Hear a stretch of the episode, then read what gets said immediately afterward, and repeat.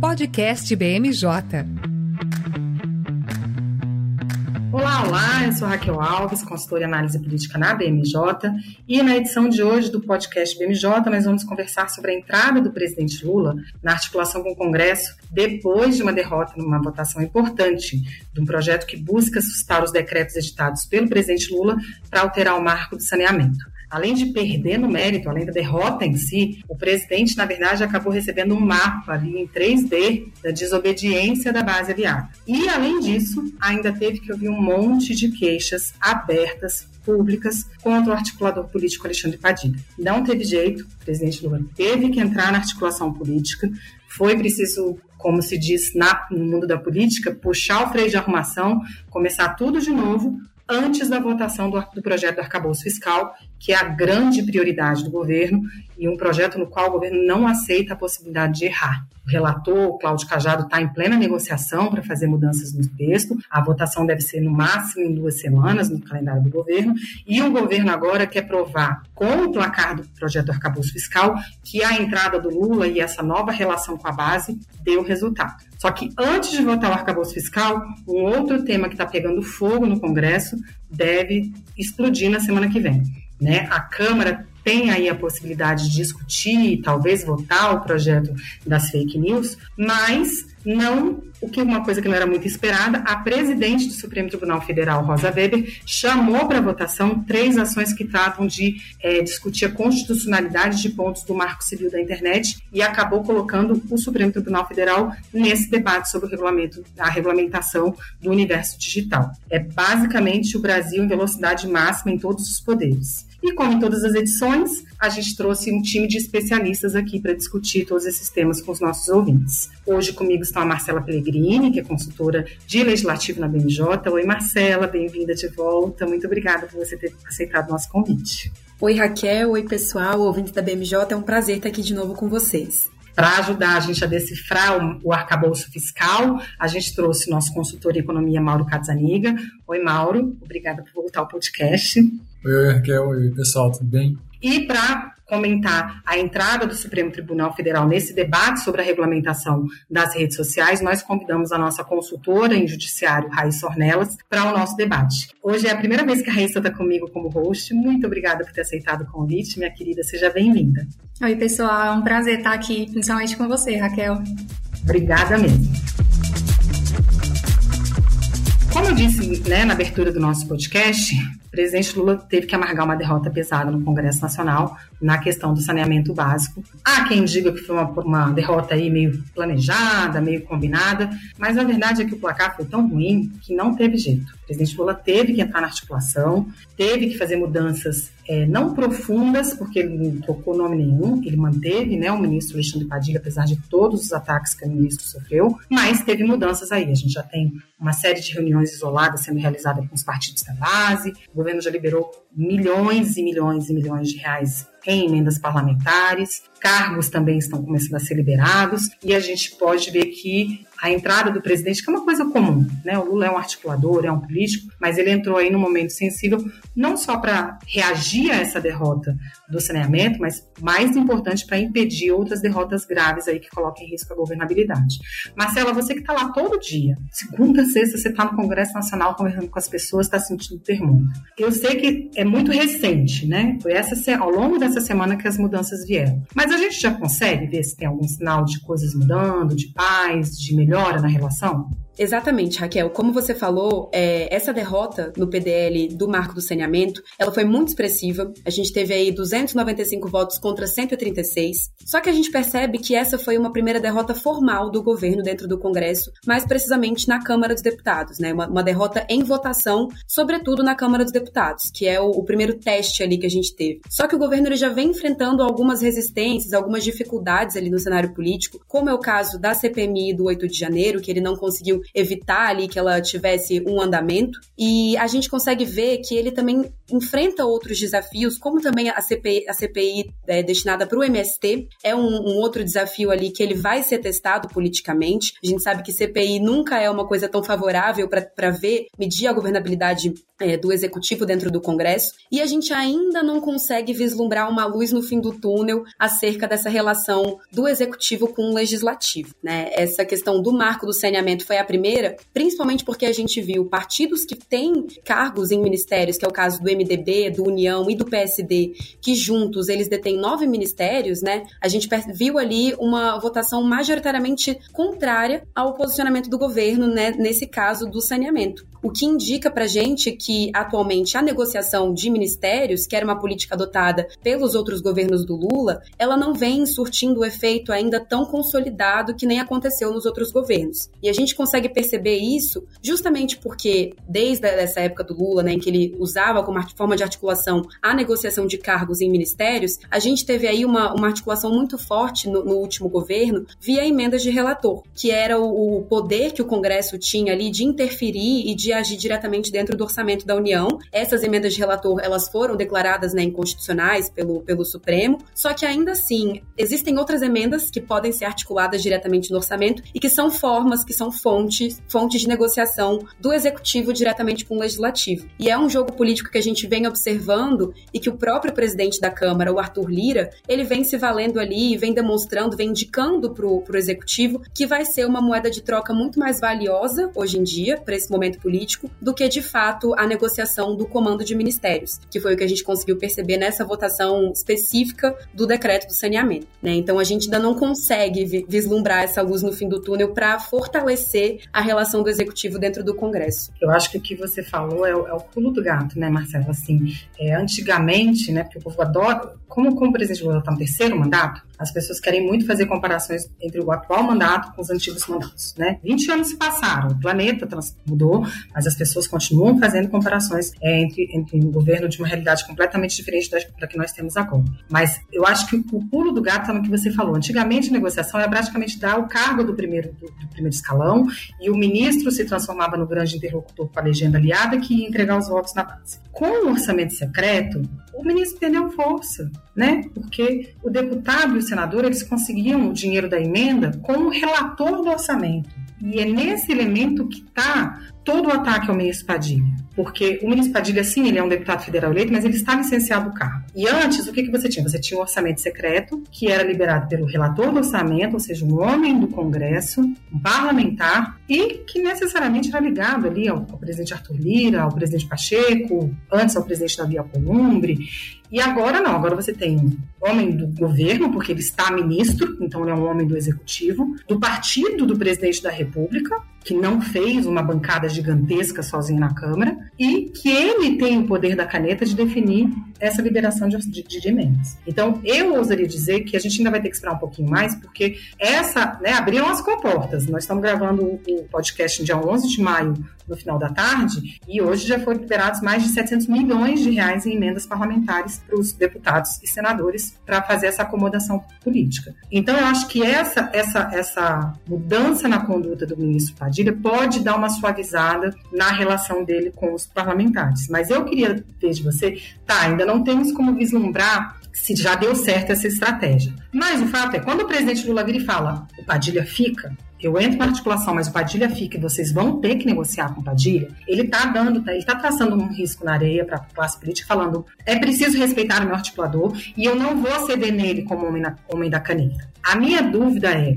do que você já viu ao longo dessa semana, das conversas, é, existe, existe uma mudança de boa vontade na relação, sobretudo desses três partidos, você falou MDB, União Brasil e PSD, com o ministro Padilha, ou ele continua com um alvo gigantesco no peito porque ele é o ministro a ser atacado? Então, Raquel, essa estratégia do Lula de, de, manter o Padilha, ainda que ele tome frente dessas articulações, é justamente porque o Padilha ainda é uma pessoa de confiança do presidente Lula. Então, não é esperado nesse momento que o Lula tire de jogo, né, tire de cena totalmente o Padilha, pois ele está ministro, né, das relações institucionais, é ele que está à frente, é ele que é a cara ali das negociações diretamente com, com, com o Congresso. E a gente já observou em outros momentos o Lula, que é uma pessoa extremamente é, articuladora, ele faz boas negociações, ele tem essa capacidade de construir essa, essa articulação é, com, com os partidos, né, com os parlamentares, é, entre partidos aliados e também opositores, tomar a frente dessas negociações. E justamente esse movimento do Lula de é, se mostrar dispo, disposto e disponível a negociar dentro do Congresso, isso é, demonstrou, é, foi, foi um pouco mais bem recebido pelos parlamentares nessa última semana, que era o que estava justamente gerando esse estremecimento da relação quando Padilha ainda estava totalmente à frente das negociações. Só que ainda assim fica uma, um disclaimer aí, né? Fica uma coisa que a gente observa que ainda está sendo cobrada pelos parlamentares, principalmente pelo Arthur Lira, que está comandando né, a, a, Câmara dos Deputados, que é justamente o prazo, a demora que o Padilha vem, vem tendo na liberação dessas emendas parlamentares e também desses cargos de primeiro escalão que ele estava negociando. Então, é uma, uma via de mão dupla. O Lula, ele, ele entrou para é, tomar frente dessas negociações com o Congresso, para auxiliar ali o Padilha, que ainda está tá sendo mantido na, na, no Ministério das Relações Institucionais, mas em troca, os parlamentares continuam pressionando pela liberação dessas emendas parlamentares para que eles tenham ainda mais espaço no controle do orçamento para conseguir negociar, que era uma coisa que deu certo no governo anterior, principalmente para o Lira, essa questão do, do poder do, dos, dos deputados no orçamento, e é uma coisa que eles estão empenhados em continuar cobrando do atual governo. E essa sede não vai passar nunca, nunca, entendeu? Depois que você consegue ter, você cortou o interlocutor que era o ministro e passou a receber direto a sua emenda parlamentar, eles não vão querer nunca voltar ao modelo antigo. Então vai dar muito trabalho. Eu ousaria dizer que o presidente Lula vai ter aí que repensar a relação e que a relação vai ser sempre essa relação tensa, conflituosa. É um Congresso de maioria conservadora, mas o que importa é a gente ver se nos próximos dias se é, vai, vão ser realizadas algumas outras votações teste, né, antes de você votar a grande prioridade que é o arcabouço fiscal, né, e aí eu vou chamar o Mauro para o nosso debate, porque o relator ele está em plena negociação com os parlamentares, numa tentativa aí muito clara de construir o texto mais consensual possível para não só vir uma vitória. E aí não empenho tanto do Cláudio Cajado, o empenho tanto dos, dos governistas, tanto. O Cláudio Cajado quer ver o parecer dele aprovado para poder usar isso politicamente, capitalizar isso. Mas o governo quer ganhar bem no orçamento, no, no, no arcabouço fiscal. E para isso vai ter que fazer mudanças. A expectativa era de aprovação, continua sendo de aprovação, apesar de todo esse desarranjo, todo esse momento tenso que foi enfrentado nas últimas semanas, mas a expectativa é de aprovação, mas o texto vai vir com mudanças. Então eu queria primeiro pedir para o Mauro para nos explicar que mudanças são essas que podem vir, do que a gente está vendo, que mudanças são essas que podem vir no projeto arcabouço, e uma avaliação sua, Mauro, se você puder me fazer como economista, de se essas mudanças elas ajudam né, a, a preencher lacunas, evitar aquelas críticas de frouxidão que alguns, algumas pessoas que não gostaram do projeto é, apontaram logo depois da apresentação. Bom, exatamente, Raquel. Eu acho que o primeiro ponto é esse que acho que desde a apresentação do projeto, da apresentação inicial do, do Haddad, né, dos pontos principais do arcabouço fiscal, tanto quanto a apresentação do projeto é, de lei complementar no Congresso, tem alguns pontos que têm sido é, colocados como, digamos assim, essas lacunas, inclusive por nós aqui, tanto no podcast quanto nos outros materiais. Por enquanto, o que eu vejo como sendo o principal consenso que deve ser incluído, inclusive pelo próprio relator, é a questão de algum tipo de punição em relação ao descumprimento da meta fiscal. É algo que o projeto veio sem, né? Então você não tinha nenhum tipo de. O incentivo para cumprimento da, da meta de resultado primário era muito fraco, se não basicamente não existente. Assim, a gente pode imaginar que geraria algum atrito político, mas essencialmente você tem um, uma explicação que o presidente da República deve dar ao Congresso, mas sem nenhum outro mecanismo você basicamente poderia, digamos assim, descumprir todos os anos sem, sem nenhuma consequência concreta. Né? Então, eu acho que esse é um ponto que está relativamente pacífico, que a gente tem que esperar é para ver qual vai ser a gradação dessas punições, né? o que exatamente vai vir. Eu acho que o principal ponto para debate, que inclusive o relator do projeto se reuniu com deputados do PSD, é, vai ser o contraste com o projeto apresentado pelo deputado Pedro Paulo, que ele é, apresentou um projeto alternativo antes mesmo do próprio projeto do governo, né? Então, eu acho que o PSD tem se empenhado a tentar colocar os pontos que eles elencaram no projeto deles também no, no relatório agora do acabouço fiscal.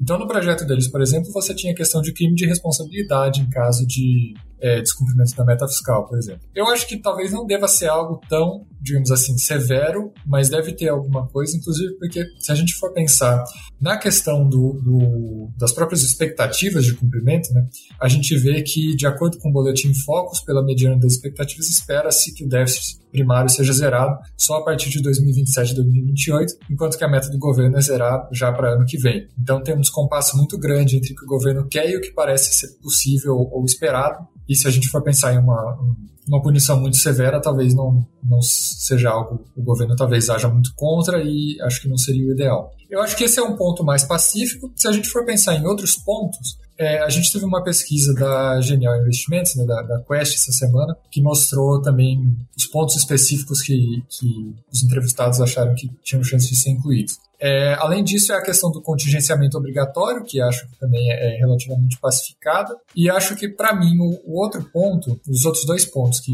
aí é uma avaliação mais minha, que poderiam ser discutidos, é além da questão do contingenciamento, a questão de vedações específicas, por exemplo, para criação de novas receitas ou reajustes em, em caso de DALT, e alguma coisa em relação também a é, metas relacionadas ao nível de dívida PIB, que também está presente no, no projeto PSD. Né? Eu acho que talvez sejam coisas, sejam assuntos menos prováveis de entrar, é, talvez principalmente a, a questão de vedações tenha mais existência do governo, mas eu acho que seriam, seriam pontos importantes que ficaram faltando no projeto em comparação tanto a outros projetos, quanto se a gente for pensar em relação ao que a gente percebe como sendo necessidade para conseguir iniciar esse processo de estabilização da dívida. Era, essa era uma coisa que eu ia te perguntar, o que, que se as mudanças eram suficientes e se algumas coisas tinham ficado faltando, porque eu sempre gosto de pontuar quando estou conversando com os nossos clientes e também nas nossas análises internas, que a gente está falando da primeira votação, né? O projeto vai passar pela primeira votação da Câmara,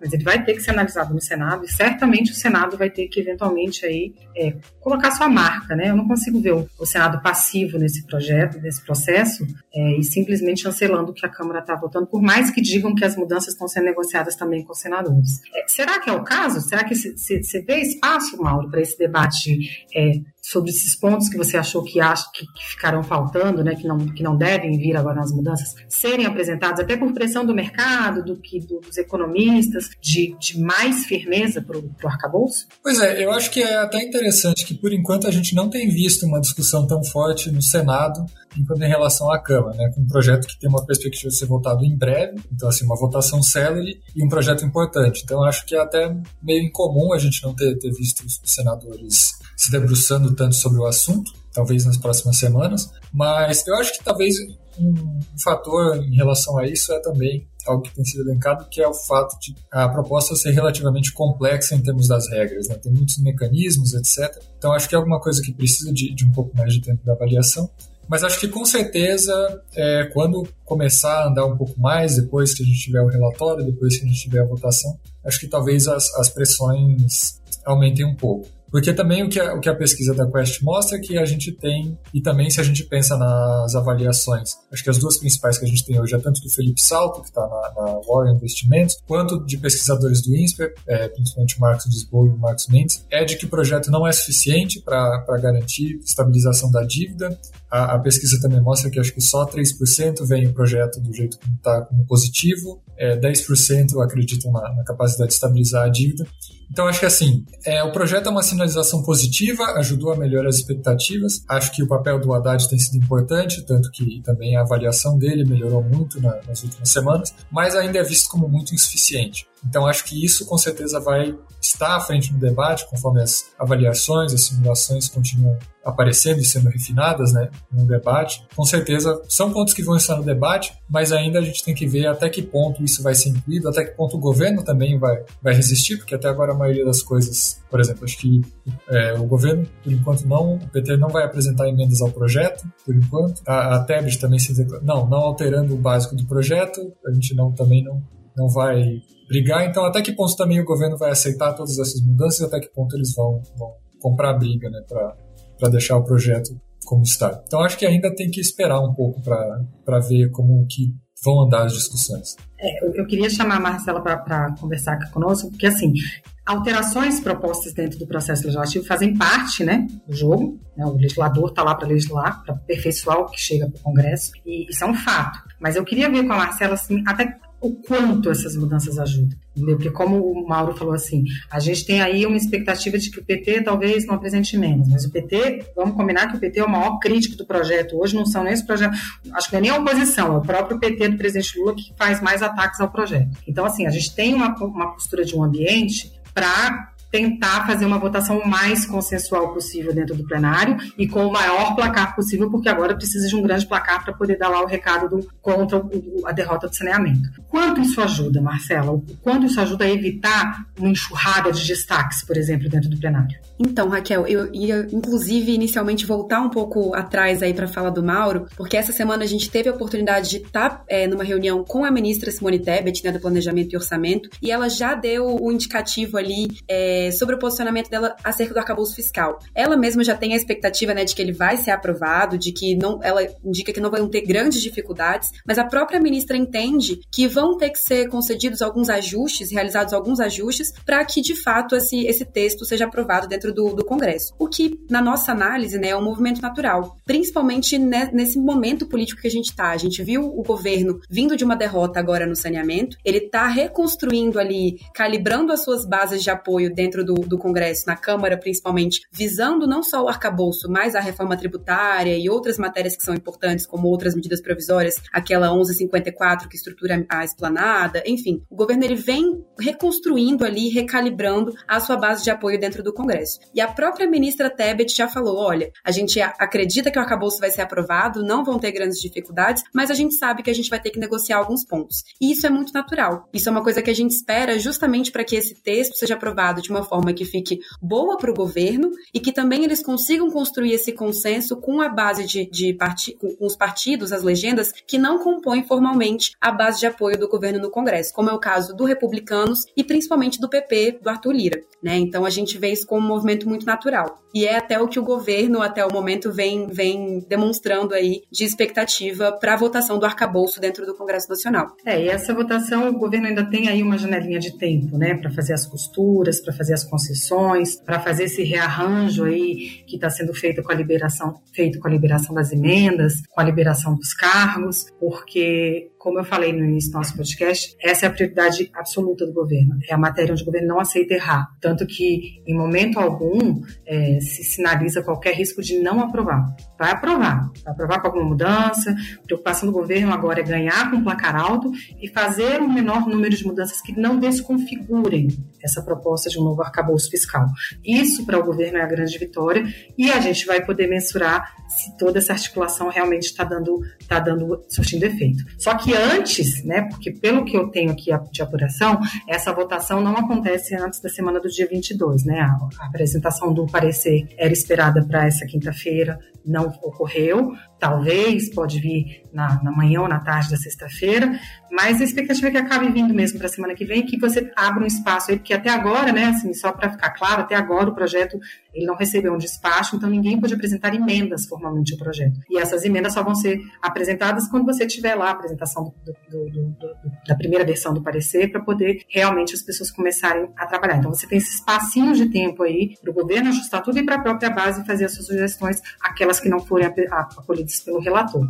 Antes disso, na semana que vem, a gente tem outro tema explosivo dentro do Congresso, né? Que é uma agenda de governo, mas não é a prioridade do governo, mas ganhou contornos de prioridade depois do 8 de janeiro, dos ataques às escolas, que é o debate da regulamentação do, da, da, do universo das redes sociais, o PL, né, o chamado PL das fake news, que na última edição do, do podcast a gente aqui se debruçou muito sobre ele. Primeiro, eu queria entender com você, Marcela, se tem alguma chance desse projeto de fato ser votado, porque eu ouvi muita coisa assim do, ah, o Lira quer tentar votar na semana do dia 16, ele está tentando construir aí, o Orlando Silva está fazendo novas concessões, teve uma estratégia de tirar parte do projeto, colocar num projeto da Jandira Fegali. A, a movimentação continua, mas né, nessa guerra de guerrilha que nós estamos enfrentando sobre esse tema, não se avança. O legislativo não está conseguindo avançar. E aí surge a possibilidade do Supremo é, acabar é, tratando do tema num julgamento que a gente vai discutir aqui com a Rissa. Primeiro eu quero entender, existe essa possibilidade de a gente conseguir votar? O alerta, a, a, decisão da Rosa Weber de chamar a votação das ações, ela pode ser um elemento que pode definir aí a votação na semana que vem ou não? Com certeza, Raquel. A gente vê todo esse jogo jogo que está sendo construído como uma interferência direta na votação desse projeto, né? Primeiro de tudo, voltando um pouco atrás, a gente viu essa de aquela demora entre a aprovação da urgência e aquela tentativa de votação na última semana com Orlando Silva. A gente viu aquele desenrolar, o que, que aconteceu, como que acarretou. E o Lira, ele vem empenhando esforços, sim, em votar esse projeto, justamente porque é, isso representaria uma derrota para o Lira, né? Porque ele vem como um compromisso pessoal, é, especificamente nesse PL das fake news, de garantir a imunidade parlamentar é, nas redes sociais. Então, o Lira vem empenhando os esforços dele para é, garantir a votação desse projeto, mas a gente ainda de fato não tem uma posição tão definitiva se eles, se eles vão conseguir construir nos bastidores é, essa base de apoio para que eles consigam votar na próxima semana. Tudo vai depender aí de como que, que até o Supremo vem se posicionando né, em relação ao Google e ao Telegram e as, os outros movimentos que a gente vem recebendo aí do PL das fake news e como que isso vai impactar na próxima semana. Mas é um compromisso pessoal do Lira, é uma coisa que ele, que ele vinha empenhando os esforços na última semana e que demonstrou uma certa derrota quando ele não conseguiu construir ali aos 45 do segundo tempo aqueles votos necessários para votar o projeto é, nessa última semana. Ou seja, a menos que haja uma mudança entre a data que nós estamos gravando o podcast e a terça-feira, dia 16, o que teremos é um posicionamento do Supremo. E aí eu vou chamar a Raíssa, que conhece tudo do universo jurídico, para nos ajudar Primeiro, Raíssa, eu queria que você nos ajudasse a entender esse movimento da, da, da ministra Rosa Weber. Ministra Rosa Weber ela é conhecida, né, no universo, pelo menos no universo político, como a esfinge do Supremo Tribunal Federal. Ela não se posiciona politicamente, ela só fala nos autos, ela raramente dá entrevista, e aí, num momento em que o tema está pegando fogo. Não tem como dizer que é uma, uma decisão dissociada desse contexto político que nós estamos vivendo de verdadeira guerra sobre a regulamentação das redes sociais. Então, eu queria primeiro que você nos ajudasse a ler esse movimento, essa decisão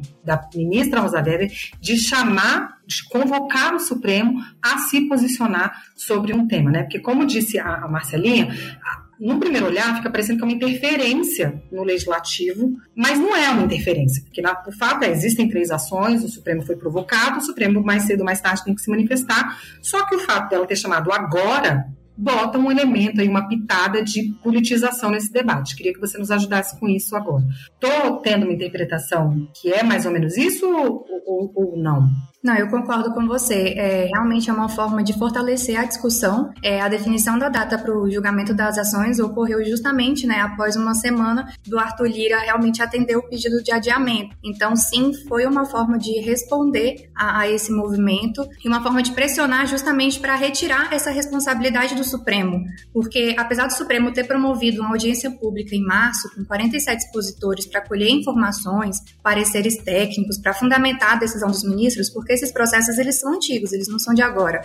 Então, um é de 2011 e outro é de 2017. A tendência, ainda assim, é que a corte deixe essa discussão para o Poder Legislativo, uma vez que ela é, eles vêm recebendo muitas críticas nesse sentido, de que extrapolam as suas competências, que acabam legislando nas decisões, mas eu acho que foi mais uma questão de dar um recado. Uma restrição precisa acontecer. Se não for pelo legislativo, vai ocorrer pelo judiciário. Mas é, esse embate entre as big techs e o Supremo é bem antigo, principalmente com o Telegram, que já sofreu inúmeras restrições no período eleitoral por não colaborar no combate às fake news é, em grupos ou por não retirar do ar perfis de influenciadores digitais, principalmente apoiadores do Bolsonaro. E nesse período, tanto o STF quanto o TSE apresentaram um posicionamento bem rígido com, com as plataformas digitais, o que restou em críticas diretas aos ministros, né, especialmente ao Alexandre de Moraes, Edson Fachin e Luiz Roberto Barroso. Mas eles têm o apoio do, do Supremo de uma forma geral, então, apesar das críticas, é, sempre manteve em plenário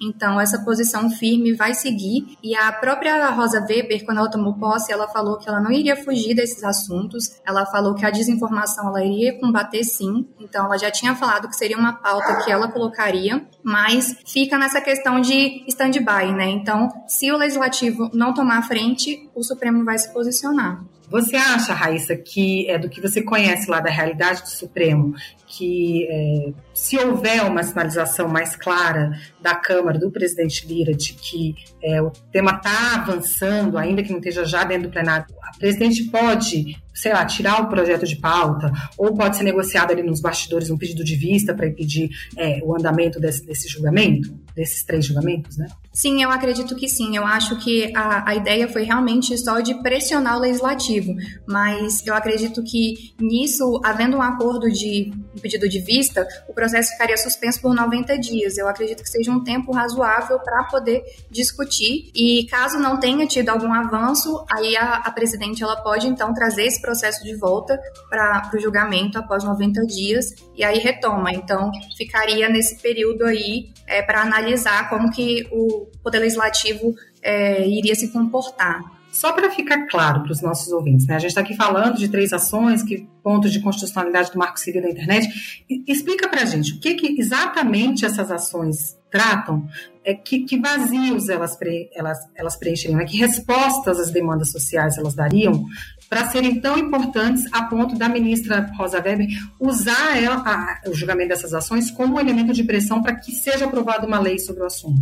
Hoje, o tema ele está previsto no Marco Civil da Internet, que é a Lei 12.965 de 2014. Nessa lei, as big techs elas não têm responsabilidade pelo conteúdo criado por terceiros e compartilhados em suas plataformas. Então, dentro desse princípio, as empresas elas só são obrigadas a excluir conteúdos no Brasil em caso de uma decisão judicial. Então, no âmbito da Suprema Corte, o debate envolve dois processos centrais com repercussão geral, o que significa dizer que o resultado ele vai ser aplicado para todos os processos sobre o tema. E um desses processos ele resultou no tema 533 de relatoria do ministro Fux, que trata do dever da empresa de fiscalizar o conteúdo publicado e de retirar do ar mesmo sem uma intervenção judicial, quando for algum conteúdo considerado ofensivo. No caso concreto, o que aconteceu foi que uma professora, ela ficou sabendo que existia uma comunidade no antigo Orkut, de propriedade da Google, em que faziam comentários ofensivos a ela e que tomou uma proporção gigantesca de compartilhamento. A Google foi condenada a pagar 10 mil reais de danos morais, o processo subiu, chegou até o Supremo. E o que, que a Google alega? Ela alega que a decisão ela resulta em uma censura prévia, uma vez que ela retira o conteúdo sem uma decisão judicial, ela acabaria violando o sigilo da correspondência, da comunicação, da livre manifestação do pensamento e o direito à informação. Então, eles falam que eles não vão entrar nesse, nesse mérito dos conteúdos, porque estaria ferindo os direitos desses usuários, né? E já o outro processo que também é central e que gerou o tema 987 que é relatado pelo ministro Dias Toffoli, discute a constitucionalidade do artigo 19 do Marco Civil da Internet. Nesse, ele determina que só vai ter responsabilização por danos praticados por terceiros se houver uma decisão judicial prévia e específica determinando a exclusão do conteúdo. Então, esses dois temas, eles são correlatos porque um questiona se há a obrigação de fiscalizar sem uma determinação judicial e o outro questiona se a empresa ela responde pela reparação dos danos só quando também há uma decisão judicial. Então, um trata sobre o dever, obrigação, e o outro sobre a responsabilidade, a indenização. É interessante mencionar que há uma tendência na, na jurisprudência internacional de que se impor obrigações preventivas aos provedores em relação a esses conteúdos gerados por terceiros é válida e é importante. Só que essa responsabilização ela só ocorreria quando essas empresas elas não adotassem uma diligência mínima que poderia ser esperado por um operador econômico, com base nas tecnologias que já se tem, na inteligência artificial e, e, toda, toda a tecnologia que eles têm ali para amparar. Então, a discussão no Supremo ela gira em torno de qual direito deve prevalecer: o direito à liberdade de expressão e livre iniciativa ou o direito à intimidade, à vida privada, à honra, à imagem, à segurança. É até difícil prever, mas eu acredito que haverá sim um pedido de vistas e que o processo fique suspenso por, uns 90, por 90 dias, que é o tempo que a gente consegue ver como é que o, Poder Legislativo vai se comportar. Uma última dúvida que eu, tira, que eu queria tirar com você é, num cenário em que essa, esse movimento da Rosa Weber surte, surte efeito, o presidente Lira consegue construir uma composição política para poder colocar o projeto das fake news em votação. A Câmara aprova aprova, vai ao Senado, tudo antes desses 90 dias aí. A Câmara aprova, vai ao Senado, o Senado vai lá e faz a votação final e envia a matéria para a sanção do presidente da República. Essas três ações, elas ainda ficariam ali como uma espada sobre a cabeça do Congresso ou elas perdem o objeto e não tem mais necessidade de nós resolvermos todo esse debate com uma nova lei? As ações elas continuam, porque assim, a nova legislação ela estará vigente, né, se for tudo correr tudo bem, é, e ela só será analisada pelo Supremo se a corte for provocada. Essa nova legislação, então, ela só retorna para o Supremo se ela for provocada. Só que, é, quanto a essas ações, elas já se encontram no Supremo e elas tratam sobre a legislação vigente à época. Então, é a legislação vigente à época que está sendo questionada. Então, os efeitos dessas decisões, elas vão abarcar apenas os processos anteriores à nova lei. O que significa dizer que, com a nova lei, a interpretação do Supremo não vai se aplicar a casos futuros, mas aos casos anteriores vai se aplicar. Ou seja, a melhor solução é aprovar uma lei, é acabar com esse vazio, com essa coisa da autorregulamentação, é solucionar e pacificar esse tema.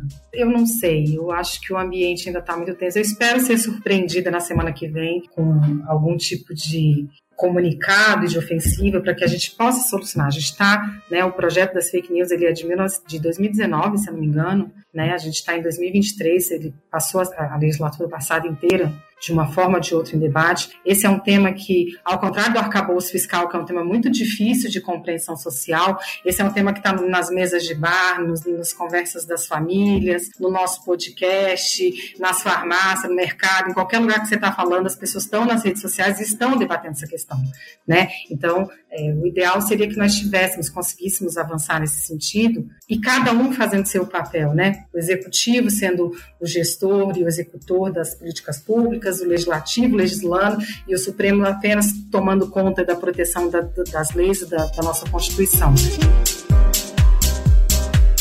Eu queria agradecer a todos vocês por esse debate adorável que nós tivemos aqui.